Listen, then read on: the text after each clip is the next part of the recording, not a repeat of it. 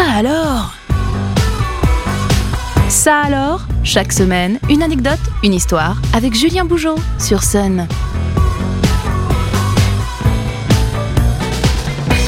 Salut à toutes, salut à tous, je suis heureux de vous retrouver comme chaque lundi sur Sun pour ça alors. De l'inattendu, du surprenant et du loufoque seront comme d'habitude au programme des minutes à venir. Ça alors, saison 4, épisode 133, c'est parti. S'il y a bien un sujet qui ne laisse personne indifférent, ce sont les animaux. Qu'on les aime à la folie, passionnément ou pas du tout, il est une chose qui est certaine, il ne manque jamais une occasion de nous surprendre, comme vous allez pouvoir l'apprécier à l'occasion de ce nouvel épisode de ça alors. On commence tout proche de chez nous puisque jusqu'au 5 avril prochain, si vous vous rendez du côté du cours Cambronne à Nantes avec votre chien, vous pourrez partager à ses côtés une exposition qui leur est intégralement dédiée. Dans une scénographie minimaliste, cette exposition itinérante étudiante hébergée via Super Galerie propose deux tableaux ayant pour objectif de capter l'attention de nos plus fidèles compagnons. Au programme, deux œuvres représentant respectivement une saucisse ainsi qu'un paysage de balade. On ne sait pas encore quel est le retour précis des principaux intéressés, mais ce qui est certain, c'est que cette exposition a indéniablement du chien. Vous trouvez que les chiens amateurs d'art c'est étrange? Alors je pense que le prochain sujet risque de vous intriguer tout autrement. À présent, on passe du côté de l'IA et de quelques-unes de ses prouesses étranges. Souvenez-vous, il y a 15 jours, je vous parlais déjà du pire comme du meilleur dans le domaine. Et bien à présent, c'est au travers d'une expérience incroyable que ses capacités se révèlent. Earth Spaces Project ESP est une organisation à but non lucratif américaine qui travaille depuis plusieurs années déjà sur des systèmes d'apprentissage automatique visant à décrypter la communication animale.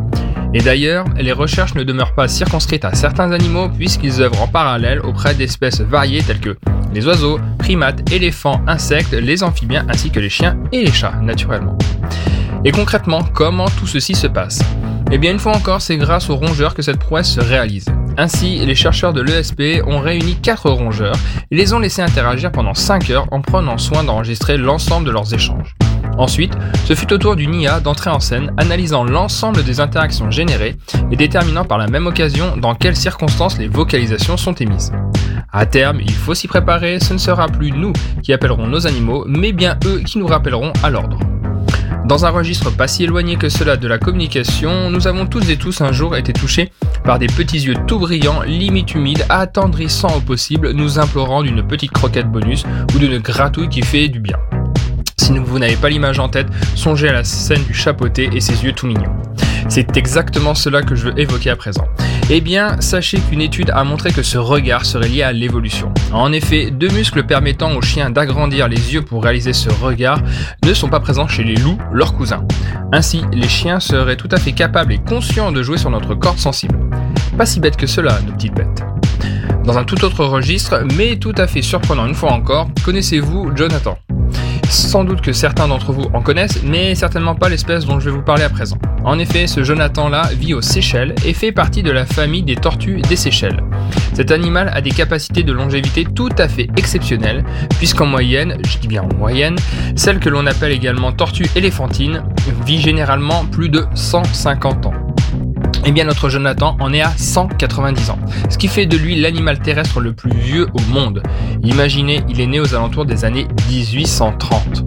Il a tout connu ou presque et demeure le dernier animal terrestre à avoir connu, pour ainsi dire, le monde avant et le monde d'après.